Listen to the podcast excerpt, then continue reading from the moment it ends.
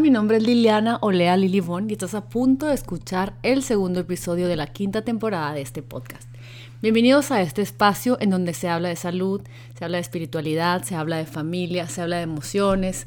Aquí compartimos tips, hablamos de superalimentos y métodos funcionales, naturales, holísticos y alternativos para mantener la salud, vivir en balance y vivir en conciencia.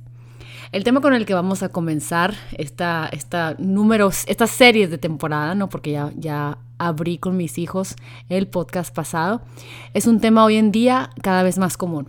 Más común de ser diagnosticados con enfermedades autoinmunes, más común de tener enfermedades que se dicen que son normales, que es normal la alopecia, que es normal tener diabetes, cada vez escuchamos más gente con artritis, cada vez vemos más gente con enfermedades de las tiroides, enfermedades inflamatorias, el intestino, etcétera, ¿no? O sea, cada vez vemos más novedoso, o sea, ya no vemos más bien novedoso el Crohn disease, ya no vemos este, fuera lo como una colitis, eh, ELA, conocemos gente que tiene esta, esta enfermedad autoinmune, eh, o esclerosis lateral, eh, bueno, esclerosis múltiple normal, cada vez vemos más gente, yo personalmente cada vez me, me impacta lo normal que se convierte ver a alguien que tenga vitiligio, alguien que tenga psoriasis, alguien que, que, tenga neuropatías o que tengan Parkinson's y jóvenes, o sea, a mí se me han acercado gente que, oye, me, me diagnosticaron con Parkinson o tengo osteoartritis o artritis, todo tipo, ¿no? Nefropatías, entre muchos otros padecimientos que tienen que ver con lo que es autoinmune. Hay un listado, este listado que, les acabo de decir, lo tiene la American Autoimmune Related Diseases Association que nos dice y se prevé que para el año 2030 cerca de la mitad de toda la población del mundo se le va a diagnosticar algún tipo de enfermedad crónica. Entonces, esto no debe de ser, ¿cómo, ¿cómo es posible que vivamos en un mundo en el que nos digan todos vamos a tener una enfermedad crónica? ¿Y qué es lo que estamos no viendo o qué es lo que no estamos entendiendo? ¿Y qué cambios podemos hacer para no vivir en la enfermedad, no vivir en el padecimiento, ¿no? Entonces, se prevé, como les decía ahorita, que para el año 2030 cerca de la mitad de toda la población mundial se diagnosticará con una enfermedad crónica.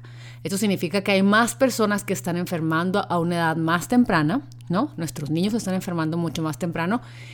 Y bueno, hablando de Estados Unidos, se prevé que para el 2044 el coste de Medicare o Medicaid para tratar estas condiciones crónicas va a superar a todos los impuestos que han recaudado por el gobierno de Estados Unidos. Dentro de las enfermedades crónicas más comunes son las autoinmunes, en las que el cuerpo, en un esfuerzo por protegernos, se ataca a sí mismo. Entonces llamamos autoinmunidad al trastorno por el cual nuestro cuerpo se ataca a sí mismo. ¿Y qué pasa? Pues daña nuestros órganos, daña nuestros tejidos. Una persona, por ejemplo, podría pasarse toda la vida con los primeros síntomas de la autoinmunidad, que pueden ser, no sé, que les duela las articulaciones, que aumenta de peso y no sabe por qué, que tiene dificultad para concentrarse, que tiene desequilibrios intestinales, ya sabes, siempre el dolorcito, ay, qué incómodo, no entiendo por qué me cae mal, esto sí está sano, este, etcétera, o que vive con depresión o trastornos del estado de ánimo, ¿no? Y se le hace normal, que siempre están cansados, este, y nunca recibir un diagnóstico de que tengas algo, ¿no? Pues es que ya me saqué la tiroides y estoy bien. No, pues si es que este, em, ya hice esto y lo otro y me, me saqué el perfil hormonal y estoy bien, ¿no? Y sin embargo, no bajan de peso, tienen dolor, están tristes y tienen trastornos del estado de ánimo, que es lo mínimo, ¿no? Pero cada vez lo vemos más normal. Bueno, quiero contarte que la autoinmunidad se desarrolla a lo largo de un espectro, ¿no? Esto es lo que tenemos que aprender. Por ejemplo, la diabetes, por ejemplo, que lo vemos medio normalón, no se produce de la noche a la mañana. O sea, no es como que, ay, de repente me dio diabetes, qué raro, ayer comí mal y tengo mal comiendo toda la semana. No, o sea, esto se desarrolla lentamente casi imperceptible, o sea, con el tiempo es como todos los años, con todos tus hábitos, de repente te dio diabetes. Tampoco te despiertas un día con Alzheimer, ¿me entienden? O sea, sino que se trata de un proceso de décadas, de muchos días, de muchos años, con muchos pasos de progresión a lo largo de los años. Hoy en día se sabe que las enfermedades autoinmunes como la diabetes y el Alzheimer, este proceso, si tú ya fuiste diagnosticada con diabetes, una enfermedad autoinmune o Alzheimer, cualquier enfermedad autoinmune, aquí estamos hablando, por ejemplo, yo con Hashimoto, todo comenzó hace 20 años, ¿no? O hace 30 años. O sea, son muchos pasos a lo largo de los cuales la salud va disminuyendo. Por ejemplo, en el caso del Alzheimer, comienza o podría comenzar con, ay, nunca se concentra. No, esta niña nunca se concentra, todo se le olvida, siempre está confusa, siempre, sabes, no tiene buena memoria. Finalmente es como demencia, ¿no? Si tú ves la vida de la gente que ya fue diagnosticada con demencia, con enfermedades como, como de olvido, ¿no? Alzheimer, pudiste haber observado que era una persona que no tenía buena memoria, que era muy distraída, que no se concentraba y que fue alimentando hábitos, alimentos y otras cosas, no toxicidad, que desarrollaron, o sea, le dieron fuego, ¿no? Le echaron una, un, un, ¿cómo se dice? Más, más fuego a la hoguera, ¿no? De algo que, que se veía que podía desarrollarse en algo como ya una enfermedad como la demencia, ¿no? Para la diabetes, el espectro podría comenzar con antojos de alimentos, luego de repente podemos ver a nuestros hijos con antojos de alimentos, ¿no? Yo de repente ya puedo ver cuál de mis tres hijos tiende a necesitar más azúcar. Y si nos ponemos en las emociones, pues quién es el que se siente menos querido, quién es el que necesita el apapacho del azúcar, bueno, lo que quieran, eso ya son otros temas, ¿no? Pero todo va ligado y todo va de la mano. Entonces empiezan con desequilibrios en el azúcar, en la sangre, ¿no? O, el que tiene hipoglicemia. Bueno, hay muchos síndromes metabólicos, como de repente, bueno, o mucha azúcar en la sangre o poca azúcar en la sangre, o a lo mejor síndromes metabólicos en donde aumentas de peso, este, de repente a lo mejor un, niño neuropatías, eh, entumecimiento de hormigueo que van y vienen, y que dices tú, ay, qué raro, ¿no? A, mi hijo como que se le duermen las manos y los pies, ay, no, va mucho al baño, tiene mucha sed, le gusta mucho lo dulce, y, y lo vas alimentando, ¿y qué pasa? De repente te diagnostican con diabetes o con un alto riesgo de enfermedad cardíaca. Entonces, todo es, es, una awareness, o sea, desde que nacemos hay que hacer conciencia de que todo lo que hacemos para enseñarles a nuestros hijos a escuchar a su cuerpo, pues sí es importante, ¿no? Porque es como cuando ya estén adolescentes o, o, en, la, en la edad adulta, que el tiempo pasa tan rápido, yo cada vez veo a mis hijos más grandes y digo, todo suma, ¿no? Y, es importante tener este diálogo de hablar de cómo funciona el cuerpo y de que tengan una awareness, ¿no? que tengan una conciencia en donde se den cuenta que todo empieza a funcionar de tal manera que 20 años o 30 años antes de un este, diagnóstico ya había síntomas y signos que no escuchamos como padres, porque no estamos informados, porque no nos educaron, porque no le ponemos atención. Entonces, no, no te vas a levantar un día y de repente, ay, me dio cáncer. Ya tu cuerpo estaba sufriendo, ya tu cuerpo estaba en miles de señales que te daba y no las querías escuchar. Muchos científicos aseguran que esto, ¿no? Son los resultados de procesos de décadas que se fueron desarrollando. Lo que yo quiero este, promover es detener el desarrollo de las enfermedades autoinmunes y mantenerte saludable durante más tiempo y con un periodo más breve de discapacidad al final de la vida. El deterioro de tu salud se puede medir en términos de su intensidad por el nivel de anticuerpos. Cuando haya una ligera elevación de ellos, algunas personas pueden experimentar síntomas muy grandes, síntomas que los notas, y otras personas pueden tener, este, pues no sé, pueden tener síntomas que no, que no los ven y no sentir absolutamente nada. Sin embargo, en ambos casos, o sea, si sientes muchos síntomas o si no sientes, es que va el espectro avanzando y va progresando y si no, haces conciencia de que ya tiene que parar todos esos hábitos, esos alimentos, esa toxicidad, sabes, si no tomas medidas para detener ese progreso, pues ya más tarde te van, te van a diagnosticar una enfermedad crónica o una enfermedad mortal, Dios no quiera, ya saben. Oigan, y esta es la razón por la cual no importa si notas síntomas o no, ¿no? Mucha gente que me dice, ay, pero yo me siento súper bien, ¿sabes? Con el cigarro, con el alcohol, con la comida mal hecha, con toda la toxicidad de los productos que utilizan. Es que no importa si se nota o no, ¿saben? O sea, la verdad es que si, tienes exceso de anticuerpos silenciosos, o sea, estos van haciendo que tus tejidos se degeneren. Entonces realmente todos tenemos que hacer conciencia de lo que metemos a nuestro cuerpo, todos tenemos que hacer conciencia de lo que nos alimentamos, de lo que nos untamos, de las emociones en las que vivimos. Porque alguien podría decir, pero si yo me sentía súper bien, o sea, no vi ningún síntoma, pues claro, pero finalmente el cuerpo crea o genera estos procesos que terminan deteriorando nuestros órganos y el, modo en el que el cuerpo se sana, se repara. Siempre que estamos expuestos a cualquier desencadenante ambiental, o sea, como el gluten, los cacahuates, el moho y muchos más, ya saben, Mucha gente puede decir, ay, gluten X, o sea, eso de gluten free, qué tontería. Yo te quiero decir, si encuentras un buen pan gluten free y sacía tus necesidades de lo que necesites, del sándwich, del avocado toast, de veras, ahórrate gluten. No sabes lo que vas a sanar, no sabes lo que va a mejorar tu piel, no sabes lo que va a mejorar tu mente, no sabes lo que va a mejorar tu energía, ¿no? Entonces, siempre que estamos expuestos a cualquier desencadenante ambiental, nuestro sistema inmunitario se activa para protegernos. Si el nivel de agresión, ya sabes, el grado de exposición aumenta, ¿no? Que, que, no te importa y tomas gluten y estás expuesto a mucha toxicidad y te pones todas las cosas del mundo, que te tomas miles de medicamentos y todo, es posible que vayas a experimentar algún tipo de irritación leve, ¿no? Vas a traer un moquito en la nariz, te va a doler el cuerpo, estoy muy cansado, no me puedo concentrar, pero si sigue y sigue y sigue aumentando el nivel de exposición, el sistema inmune tiende a responder más agresivamente, lo que comienza esta cascada que ya les he platicado en otros podcasts, que se llama la cascada de inflamación. Lo que pasa es que cuando ya hay un exceso de inflamación más allá del rango normal, es el que va a causar daño celular. Cuando se daña celularmente, esto lo que va a hacer es que va a empezar a, producir, se le llama daño tisular, ¿no? Cuando continuamente se dañan los tejidos, esto va a ocasionar una inflamación de tus órganos. Y la inflamación continua, ¿no? De tus órganos, lo que va a pasar es que va a aumentar la intensidad de los síntomas y se van a desarrollar anticuerpos para este órgano preciso. Si el nivel de tus anticuerpos en un órgano se mantiene elevado de forma continua, el órgano sufre daños. Eso es lo que es una enfermedad autoinmune. A ver, pero observemos, el tener síntomas no es normal. Los síntomas son la llamada de que algo hay. Son la gota que colma el vaso cuando el cuerpo ya no puede compensarlo. Lo malo es que hoy en día las enfermedades crónicas son casi aceptadas como parte normal de nuestra vida. ¿Sabes? Es normal estar cansada, es normal tener dolor, estar en depresión, luego le decimos, ay, estamos en depresión porque nos comparamos con las redes sociales. No, no, no, no, no. Si estuvieras sana, tú ves una red social y ni te mueve. Ni te mueve el cuerpazo, ni te mueve el carrazo, ni te mueve el marido, ni te mueve el, viaje, ni te mueve el material, ni te mueve este, la compañía. No te mueve. ¿Por qué? Porque estás bien. Y cuando alguien está bien, nada de lo que hay afuera te mueve. Porque tú, si estás bien, estás bien internamente.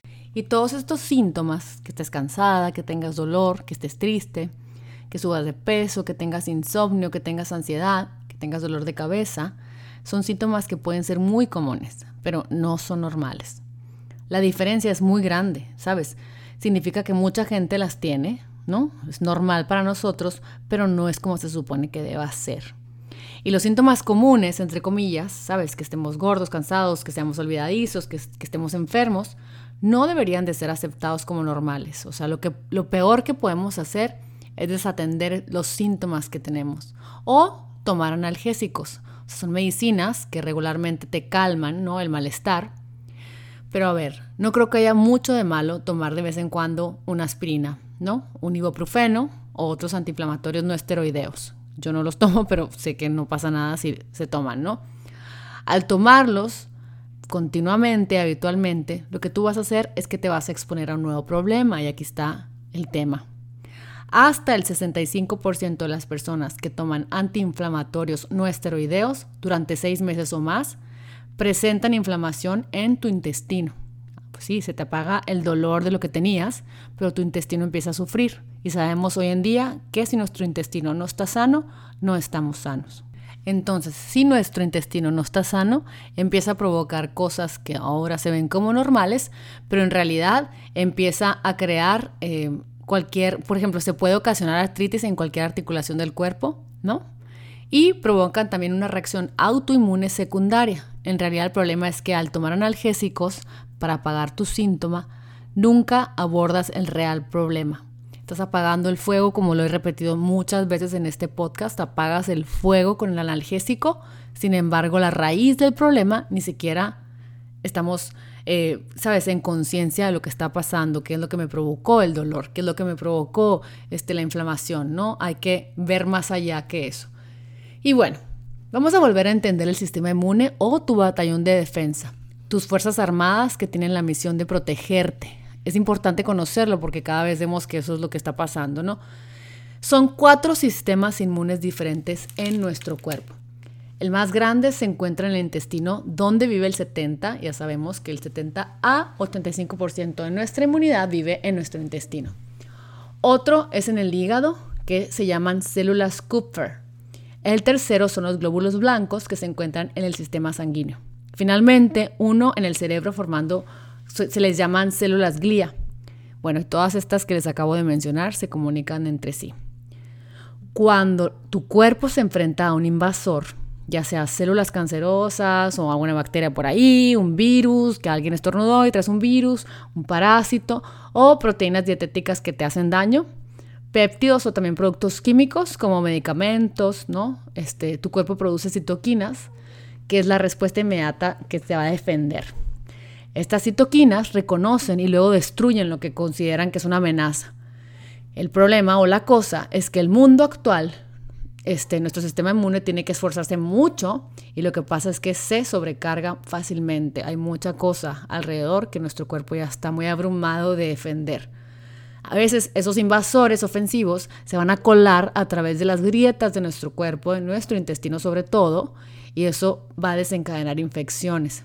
Entonces, el cuerpo humano, dice un biólogo ahí, un biólogo vascular, Mark Houston, tiene un número limitado de sistemas de respuesta, ¿no? Que están disponibles para nosotros para responder a un número ilimitado de agresiones con las que nos enfrentamos todos los días.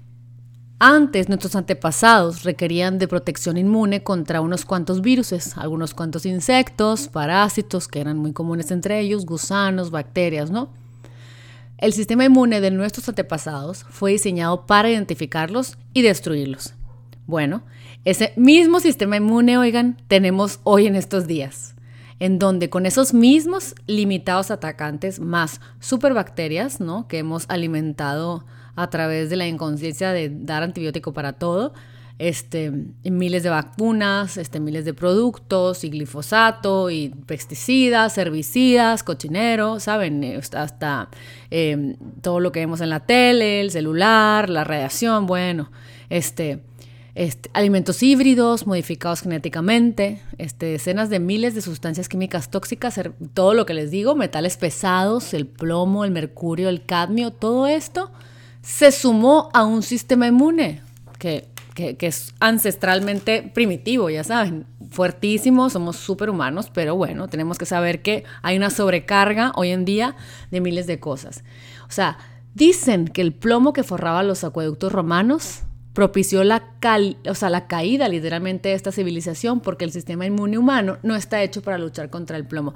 Ni siquiera sabemos bien la historia. Cuando yo leí esto en un libro me traumé porque dije, ¿cómo es posible? O sea, claro que la humanidad se ha debilitado, este, la humanidad ha muerto porque no sabemos que hay productos, hay cosas, hay, hay, hay este, elementos que son veneno para nosotros. Y en ese tiempo se dice que los acueductos romanos pues estaban forrados por plomo. Y hoy sabemos que es tremendo, ¿no? Entonces, pues la verdad es que todavía sigue habiendo plomo en pintura, hay plomo en muchos eh, elementos, ¿no? De construcción y de, eh, elementos que se, que se sigue utilizando, ¿no? Que es tremendo para nuestro cuerpo.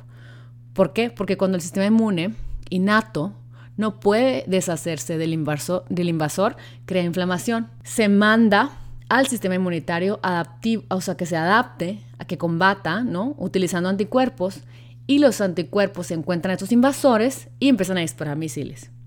Si alguna vez has recibido los resultados de los análisis de sangre que te ha sacado con las palabras niveles elevados de anticuerpos o una A junto a un marcador de anticuerpos, nunca, nunca se han fijado, yo creo que a lo mejor no se han fijado, pero esto se refiere a que las armas pesadas están trabajando horas extras para contener la amenaza y tengas o no síntomas, el daño tisular de tus células de esos anticuerpos se van acumulando. Los anticuerpos que se han producido para protegerte de la fiebre, por ejemplo, de lo que antes se usaba, que es saber qué se usaba antes, pues la fiebre amarilla o a lo mejor el dengue de hace algunos años, hoy en día el gluten o los lácteos, ¿no? Eso empieza a circular en tu torrente sanguíneo, perdón, en busca de los virus o los alimentos a los que han sido entrenados para atacar después de que, de que tus anticuerpos destruyen el virus o el elemento que está ahí dando lata, ¿no? Este, o el alimento desencadenante, se, o sea, se tarda, escuchen esto, de uno a dos meses en desactivar la línea de defensa. duran de dos a tres meses patrullando ¿no? tu sistema de defensa y a veces causan daños colaterales, esto es lo que está pasando hoy en día, mucho después de una exposición como el gluten. Esta es la razón por la que no puedes tomar, ay, solo un poquito, ¿no? Un poquito de pan, cuando se trata del gluten u otros alimentos a los que seas sensible. El aumento de anticuerpos es una señal de que el sistema inmune está utilizando la última opción de la cual dispone. Entonces aquí está la cosa, no vas a sentir el daño que se acumula cuando tienes niveles elevados de anticuerpos hasta que el sistema inmune destruye tanto tejido que surgen, empiezan a surgir tus síntomas, ¿no? Entonces lo que pasa es que la inflamación es la herramienta principal del arsenal de nuestro sistema inmune que te mantiene en salud. Es muy importante recordarlo porque la inflamación tiene muy mala fama. Ay, que la inflamación antiinflamatoria, que si la dieta inflamatoria, que esto y que lo otro. Lo que pasa es que es la inflamación excesiva la que te hace daño. Una vez que se destruye el invasor, horroroso, y se repara el daño del cuerpo, como cuando se sana un corte en el dedo, se elimina la barrera de inflamación, pero por lo general si la amenaza permanece, la inflamación continúa. Esto ocurre cuando la inflamación, cuando la munición de respuesta inflamatoria no era lo suficientemente potente como para vencer al invasor, o si seguimos exponiéndonos cuando estamos echando y echando leña al fuego. Es que me, me, me causa, no sé, problema el garbanzo, pero me lo sigo comiendo, me lo sigo comiendo. Lo que haces es que el cuerpo se está defendiendo constantemente algo que te cae mal. Si ya sabes que te cae mal, ¿por qué continuamos? Ya sabes. La inflamación excesiva es el iniciador de un proceso que se degenerativo que te lleva a subir de peso, a estar cansado, a tener depresión, a tener dolor crónico, insomnio, a tener ansiedad y tener una enfermedad autoinmune. Todas las enfermedades degenerativas están relacionadas con una inflamación excesiva, el cáncer, grave disease, que si tengas vitiligios, están despitando tus manos, diabetes, lupus, esclerosis, Parkinson's, Alzheimer's. Entonces, bueno, ahora la artoesclerosis y la obstrucción de las arterias que causa enfermedades del corazón y el cáncer tienen componentes autoinmunes en su etapa de inicio y desarrollo. ¿Se acuerda que al principio del nombre de las enfermedades autoinmunes más comunes, bueno, hay un listado de cientos de enfermedades hoy en día, que casi, es más, casi todo lo que padece la gente que escucha este podcast es autoinmune, pero la gente nomás ya se sabe cuatro o cinco. O sea, desde dermatitis, o sea, narcolepsia, no puedo dormir, pancreatitis, que mi papá tuvo, fibromialgia, que mi esposo se lo diagnosticaron, fibrosis pulmonar, Addison's, Crohn's, endometriosis, Graves, psoriasis, síndrome de Guillain, Barré, este, ¿qué más? Trastornos neuropsiquiátricos, piernas inquietas, etcétera. Oigan, son cientos de padecimientos que tienen que ver con esto que les estoy platicando. Inflamación, el cuerpo defendiéndose, el cuerpo fregando los órganos, el cuerpo lastimando las células. Por ejemplo, la, la enfermedad celíaca es la enfermedad autoinmune más investigada y es la única cuyo desencadenante ambiental ya sabemos cuál es, que es el gluten de trigo, el centeno o la cebada. Se producen anticuerpos que atacan a tu intestino y a otros tejidos. El interior de nuestro intestino está revestido de microvellosidades. Es como una alfombra así de, de, vellitos, ¿no? Que, que, que, la, que la viste, vamos a llamarle. Cada uno de esos filamentos absorbe diferentes nutrientes. La enfermedad celíaca se produce cuando, estás, cuando estás, estos pelitos, estas microvellosidades, se desgastan debido a que la exposición al gluten este, o sea, como que la superficie de esa como alfombrita se queda plana y por lo tanto tu intestino ya no puede absorber nutrientes, ya no puede absorber nutrientes correctamente. Entonces hay una diferencia muy importante entre la enfermedad celíaca y la sensibilidad del gluten, ¿no? La segunda, este, no es tanta, como ya no está tan desgastada la, la alfombrita de las microbiosidades. Aunque, por supuesto que sí, este, mucha inflamación también, los síntomas son los mismos, ¿no? Más o menos, como del celiac disease y de, y de, de la sensibilidad al gluten, que es pues mucha inflamación, mucha alergia, muchos mocos, ansiedad, dolores de cabeza, no te concentras, aumentas de peso, tienes depresión, este, pierdes tu bienestar. Y si no se trata, ¿no? Si no te das cuenta que va más allá de simplemente el moquito, este, la depresión, la ansiedad, que no te concentras, lo que pasa es que avanza, avanzan los años, tú estás tapándolo con la medicina y dame la medicina, ¿no? Y ¿qué pasa? Llegan las demencias, la diabetes y las, las afecciones del corazón. Entonces, hay una forma muy particular en la que tu sistema, ¿no? Tu sistema inmune ataca a su propio tejido. También depende de tus genes, ¿no? O sea, claro que depende de tu predisposición genética, ¿no? Que es única, no es igual la tuya que la mía, ni la que tu mamá, ni la que tu marido y lo que quieran. Si tienes predisposición genética a cierta enfermedad, ¿no? Autoinmune, eres proclive a presentar niveles de anticuerpos elevados para este tejido o este órgano. Entonces, vamos a hablar un poquito de la, cómo nos exponemos medioambientalmente a antígenos de repente a moho, a pesticidas, a conservadores, a aditivos, a metales, a colorantes, sí, no importa, vamos a comernos el pastel con muchos colores, ¿qué importa? No pasa nada, ya saben, oye, yo toda intensa, cómanse el pastel, colorante, los Skittles, cómanse todos los lácteos procesados. Y luego dices, ay, qué raro que me salió el hígado graso, ay, qué raro que tengo esto, ay, qué raro que estoy súper en depresión, qué raro que no bajo de peso, ¿no? Y todo eso, ¿no? La respuesta de tu cuerpo, de tu sistema inmune a estos alimentos, lo que va a provocar es va a provocar una alergia, alergiquísimo o intolerante alimenticio, ¿no? Lo más común de las intolerancias son el trigo, a los lácteos, al maíz, a los cacahuates, a la soya, los mariscos, los huevos y las fresas. Híjola, qué rico todo. Yo como casi todo de lo que está aquí. Pero cuando empiezo a sentir que tengo un flare-up, que tengo una crisis, que no me estoy sintiendo bien, los quito, no saben no saben lo bien que me empiezo a sentir. ¿Por qué? Porque las sensibilidades de los alimentos muy seguido se caracterizan por una reacción muy tarde. Es posible que el cuerpo no responda a los alimentos que son problemáticos, ya sabes, hasta, no sé, 72 horas después de haberlos consumido. Eso significa que mi reacción, tu reacción a un alimento que comes hoy podría producirse inmediatamente, ¿no?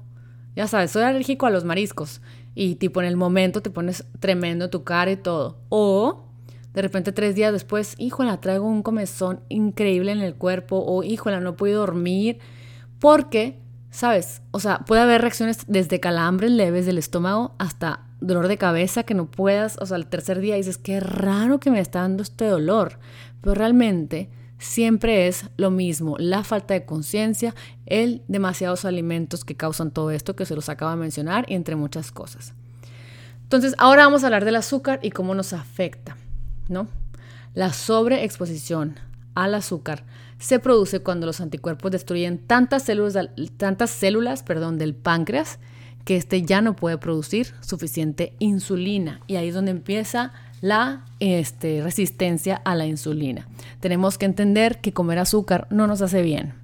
Sabemos, a todos somos adictos al panecito, a esto, al otro, la bebida con azúcar, pero finalmente sabemos que al crear esto en nuestro cuerpo, nuestras células se debilitan, nuestras células dejan de tener la capacidad de tener energía a través de, del azúcar que necesitamos, de alguna forma de la glucosa, y al ser resistentes a la insulina, esos filamentos que traían información, traían energía a las células, dejan de, bienvenir esa energía. ¿Por qué? Porque es demasiado el azúcar, es demasiado el panecito, es demasiado tu chai.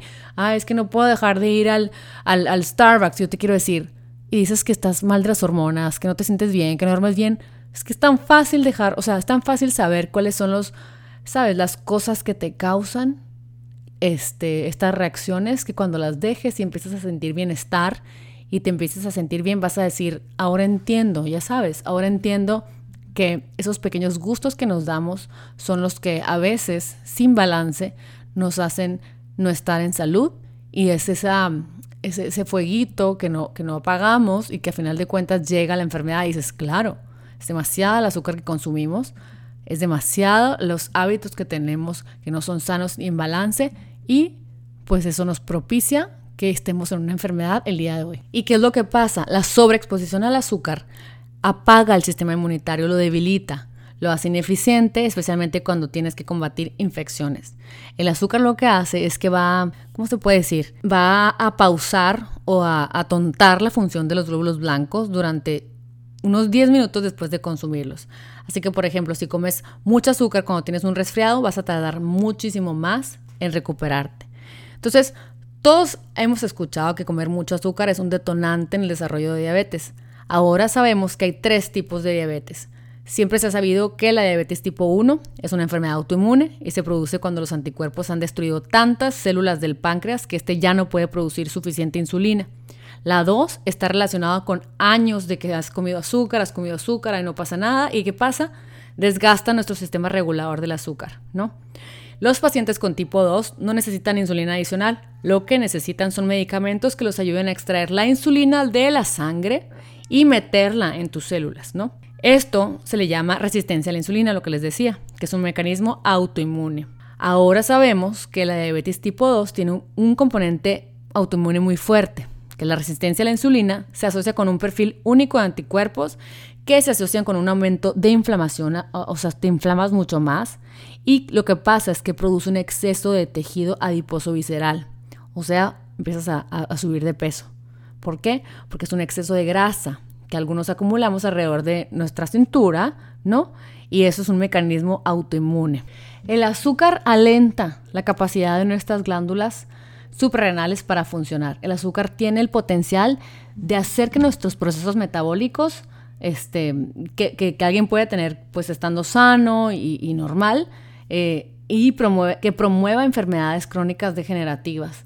El consumir mucho azúcar puede causar convulsiones epilépticas, eh, el azúcar causa presión arterial alta en personas que, están este, pasadas de peso. Nuestras células se mueren y además causa enfermedades en nuestra boca. Y eso es muy importante para la salud de tu sistema autoinmune, de tu sistema de tu inmunidad. Que tus dientes estén limpios, que tus dientes estén sanos, que tus encías estén sanos. Y hay una correlación de nuestra salud, hoy más que nunca la sabemos, de la salud de nuestras encías y nuestros dientes con nuestra salud en general. Ahora vamos a hablar de otro problemilla ahí que nos puede aliviar la existencia si hacemos más conciencia de qué se trata. Estamos hablando de los lácteos deliciosos que tú y yo amamos y que son un, un guilty pleasure, ¿no?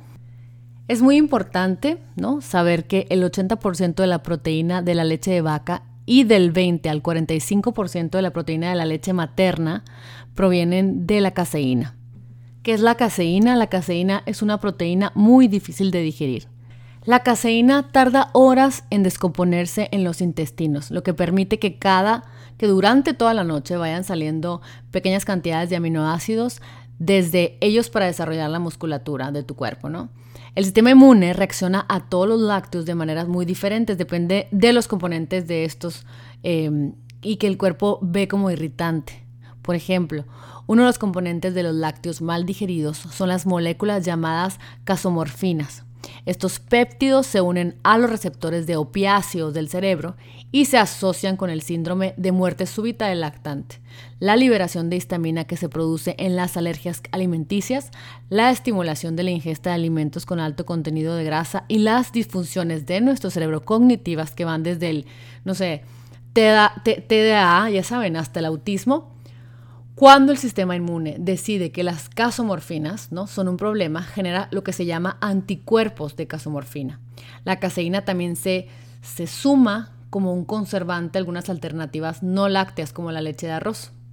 La exposición a altos niveles de caseína puede provocar una respuesta de tu sistema inmune que está increíblemente en inflamación, muy similar a las reacciones de tu sistema inmune con el gluten. Entonces, los lácteos pueden ayudar a muchos síntomas y muchos problemas autoinmunes y podrían hacerte avanzar aún más en el espectro autoinmune. O sea, no te das cuenta y de repente, ay, es que no duermo, estoy mal de la tiroides, tengo ALS, tengo vitiligio y tomas productos lácteos, pues vas a tener más síntomas y va a avanzar ese problema que tienes. Unos dicen, ¿no? Que es una como reacción silenciosa, lo del, lo del queso, ¿no? Y los síntomas de una, persona normal y corriente no los vas a sentir, sin embargo, eh, cada vez vemos más eh, estudios, más información que dicen que los lácteos están muy relacionados con afecciones como el acné, como Hashimoto, como lupus y como la diabetes. Por ejemplo, se sabe que en el caso de los niños con alto riesgo de diabetes tipo 1, ¿no? porque tienen antecedentes familiares, se recomienda a los papás que eviten alimentarlos con productos lácteos de vaca, de cualquier tipo, o sea, durante el primer año de vida. Si tiene diabetes, si el niño tuviste prediabetes, es elimina los lácteos, porque si el bebé los consume aumentará su riesgo de padecer diabetes tipo 1, que hablemos cuál es. Entonces yo te recomiendo que para que para que puedas sanar de alguna enfermedad autoinmune o de algunos síntomas que te están dando lata, ¿no? Además del gluten y el azúcar, elimina los lácteos de tu dieta. ¿Por qué? Porque no te das cuenta, pero de repente puede que seas intolerante. Entonces, bueno, es cuestión de que tú vayas viendo, me quiero sentir bien, voy a quitar todo esto y voy a ir viendo qué me hace bien y qué me hace mal. Y pues lo que estamos buscando es el bienestar al final de cuentas. Y bueno, no quiero hacer este podcast muy largo, pero es muy importante que te des cuenta que el padecimiento que tú tengas autoinmune viene de mucho más atrás de lo que tú crees. ¿Cómo lo puedes arreglar? ¿Cómo puedes ayudar? No, aparte de, a mí me encanta promover todo esto porque yo cada vez veo más estudios, más gente que a través de la conciencia de lo que comen cotidianamente se sanan. Y yo te diría, come más antioxidantes, come los colores del arco iris, pero en realidad es, lo que te quiero decir es que escojas polifenoles, que escojas antioxidantes. ¿Por qué? Porque es todo lo que tienen las frutas y las verduras de colores. Tiene alto contenido en fibra, o sea, todos estos antioxidantes son micronutrientes que se encuentran con los colores más brillantes de, del mundo, ¿no? Y tienen un efecto increíblemente beneficioso para tu microbiota. Entonces, el resveratrol, ¿no? Este, todo, todo eso son polifenoles. ¿Qué es lo que hace? que, o sea, te ayuda, ¿no? A bajar la inflamación que continuamente sucede. Em, es importante que te alimentes de cosas como ajo, almendras, verduras, em, que tengas más conciencia en alimentarte con verduras de hoja verde, en crucíferos, crujientes, coloridos, ¿no? Que te alimentes de carne roja o de animales que sean alimentados con pasto, ¿sabes? Que sean orgánicos, que tengan grasas saludables, si vas a comer pescado que sea, em, eh, que no sea de, ¿cómo se llama?, de granja, em, que te alimentes de alimentos fermentados cada que puedas, que tengas siempre en la conciencia los probióticos. ¿Por qué? Porque los probióticos son muy importantes este, para nuestra, nuestra salud digestiva y la salud digestiva sabemos que es importante para nuestro sistema inmune.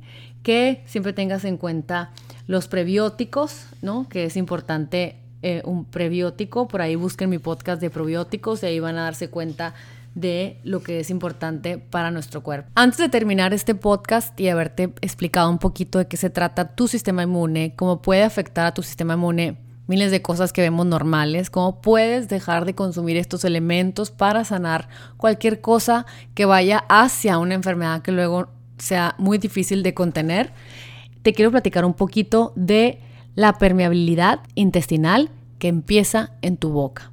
Hay una bacteria muy, muy importante que vive en tu boca, que es una de las principales causas de la enfermedad de las encías. ¿Por qué? Porque libera una toxina súper potente que altera la flora del intestino, de la boca al intestino, y se ha demostrado que causa permeabilidad intestinal. Estas bacterias pueden causar permeabilidad, ya saben, en la boca que les permite pasar a tu sangre. Hoy en día hay investigaciones que están relacionadas, estas bacterias, con varias afecciones crónicas, como enfermedades del corazón, demencia, diabetes, infertilidad.